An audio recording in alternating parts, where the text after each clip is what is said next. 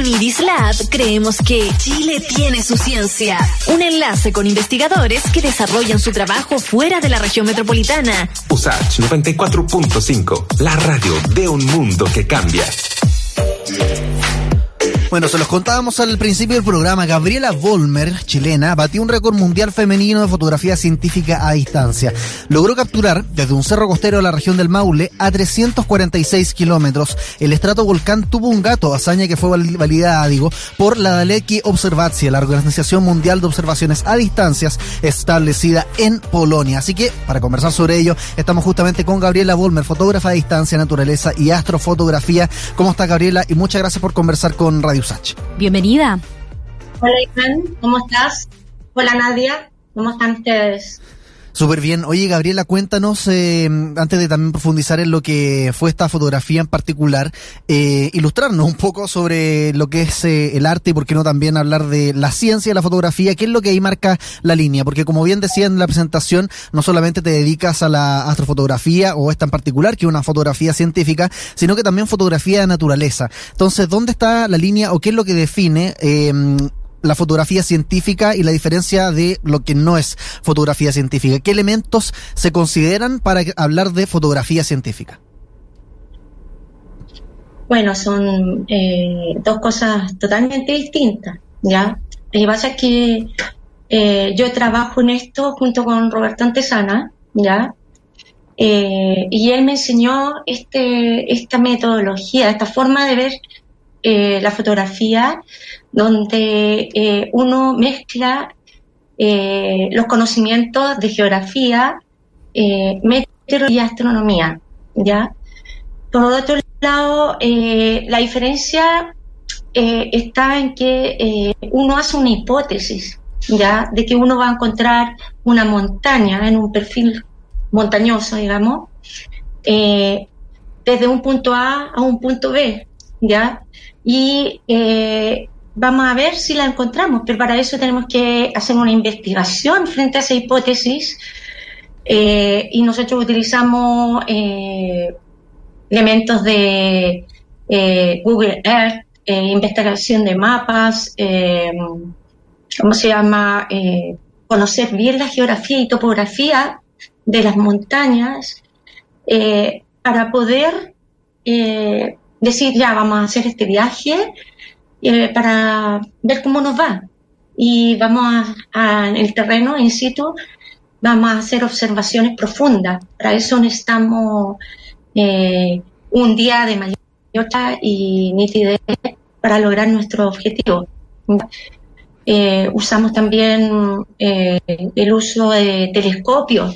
O sea, por ejemplo, eh, los avances de la ciencia muchas veces han estado acompañados de eh, registros fotográficos que se logran a través de microscopios y nosotros usamos telescopios, ya porque estamos hablando de distancias que superan de mayor eh, mayor a 800 kilómetros y donde hay involucrado no solamente la parte geográfica sino que también la parte meteorológica donde también encontramos eh, el SIN, que es la turbulencia atmosférica. Eh, también analizamos eh, cómo está la masa atmosférica, la refracción atmosférica, la inversión térmica, un montón de elementos más. Gabriela. Y una vez que ya estamos en un lugar, observamos, donde creemos que pueden estar las montañas que estamos hipotéticamente hablando que pueden eh, existir en ese punto, eh, tomamos los registros y, de ahí después viene lo más difícil, porque tenemos que procesar las imágenes. Em, después de procesar las imágenes, eh, volvemos a hacer un análisis geográfico y topográfico para ver que efectivamente es la montaña estaba a más de 800 kilómetros, por, darte un ejemplo. Y ese es el descubrimiento. Esa es la parte científica mm. de este tipo de fotografía. En cambio, cuando nosotros, eh, como fotógrafos, amantes de la naturaleza, vamos y foteamos un paisaje, estamos eh, trayendo desde la emoción, desde lo que sentimos cuando estamos en el terreno y queremos plasmarlo en una imagen. Esa es la diferencia. Lo otro mucho más similar al trabajo que se hace en un laboratorio. Ahí nadie te quería también hacer una pregunta. Sí, Gabriela, te damos las gracias por la explicación porque con el detalle que tú nos cuentas en esta entrevista eh, es bastante complejo imaginar esta apuesta que ustedes hacen con toda la preparación. Eh, me gustaría conocer también tus sensaciones, tus sentimientos cuando surge esta fotografía que finalmente es reconocida a nivel internacional. Eh, tú planteaste que esto es una investigación que comienza con una hipótesis. ¿Te imaginaste que tu fotografía iba a tener semejante repercusión? Nunca me imaginé, para nada. La verdad que mm, de la mano de, la mano de mi partner, de Roberto, eh, he aprendido mucho sobre esto. En, realidad él me enseñó esto y, y bueno, es pura pasión nomás, estar con harto terreno. Eh, yo ya llevo cerca de 40 terrenos eh, eh, de, justamente sobre fotografía, viendo fotografía a distancia y la pasión a mí eh, con el tema de las montañas viene porque soy montañista desde hace muchos años y me encanta observar las montañas. Entonces, así surgió, digamos, el poder observar, observar. ¿Qué es lo que vemos? ¿Qué perfil? ¿Cuál es el horizonte? Y hoy en día, más, más que nunca, porque con el tema del cambio climático, eh, lo único que quiero es ver, observar, qué es lo que lo más lejano que puedo ver. Oye, Gabriela, y explícanos, hay un concepto acá que, bueno, lo que se difundió en la prensa y tú también lo, lo contaste a través de, tu, de tus redes sociales, digamos, este logro que fue reconocido por esta organización internacional de fotografía a distancia, eh, el concepto de desafiar la curvatura del planeta. Si nos puede explicar por qué esta fotografía, que además de ser un, un récord, digamos, importante, desafía la curvatura del planeta, que además aclarar, tiene que ser tomada de tierra a tierra o de tierra a océano, o sea, no es válido por ejemplo, tomar la foto desde un avión, por ejemplo? Bueno, lo que pasa es que, claro, porque la Tierra para mí es redonda de partida, no es plana. Eso es lo primero. Pero, mira, lo que pasa es que eh, pasado los 300 eh, kilómetros, eh, digamos, pasado los 400 kilómetros, ya tú ya los perfiles de montaña porque se va curvando la tierra. Y es yo creo que más allá de 450 o algo así es muy difícil muy difícil de lograr ya mi récord tiene 343 446 perdón. Pero también influye eh, el tema de la luz la refracción atmosférica la luz se curva, ¿ya?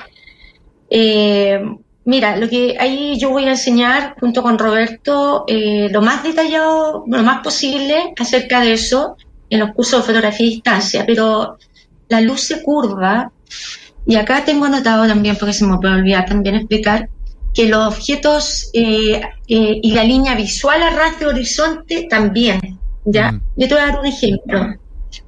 Cuando nosotros vemos un atardecer, ya en el sol. ¿Te has fijado que el sol sale como eh, medio chato, medio, no, no redondo 100%, sino como medio achatado, un poco de fata morgana tiene? Bueno, nosotros lo que estamos viendo ahí es el sol aparente, porque el sol real está bajo la línea del horizonte. Bueno, todo eso lo vamos a enseñar en el curso de fotografía. Eh, eh, eso, Gabriela, eh, para quienes nos están escuchando en este momento, les recuerdo que estamos conversando con Gabriela Volmer, ella es fotógrafa de distancia, naturaleza y también astrofotografía, sobre el reconocimiento de esta fotografía que le valió realmente un premio y fue calificada como una hazaña, Gabriela. Tú mencionabas que van a estar dictando algunos cursos de fotografía a distancia. Te invito a que nos compartas tus redes sociales y las coordenadas para que nuestros auditores y auditoras los busquen si es que se motivan, por supuesto. Bueno, eh, bueno, de partida me pueden seguir en, mi Instagram, Gaby Volmer, eh, arroba Gaby Folmer, y en Facebook, Gabriela Folmer. ¿ya? Mi apellido es medio, medio difícil de pronunciar, pero Eh, se escribe con Volmer, con doble L y B corta. Y B corta. Sí. Así es. Por si acaso. Y pueden seguir también la página de fotografía a distancia en, eh, que está en Facebook, que la maneja Roberto.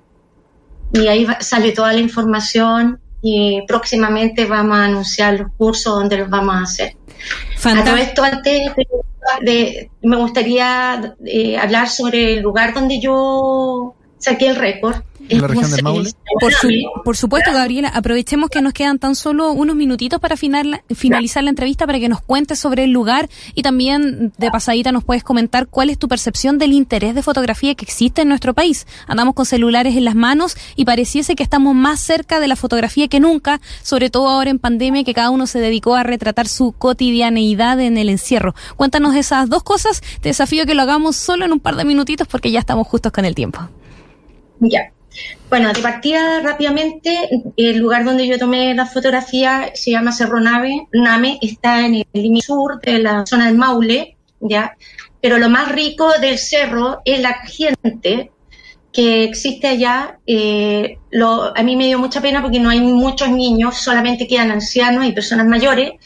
Y bueno, la, cultura ya importante, me pidieron que por favor dijera que hay eh, el 12 de septiembre hay una cabalgata en el sector del Sausal Aname, también se hace chuchoca en hoyo y triga, eh, trilla a yegua suelta, ¿ya?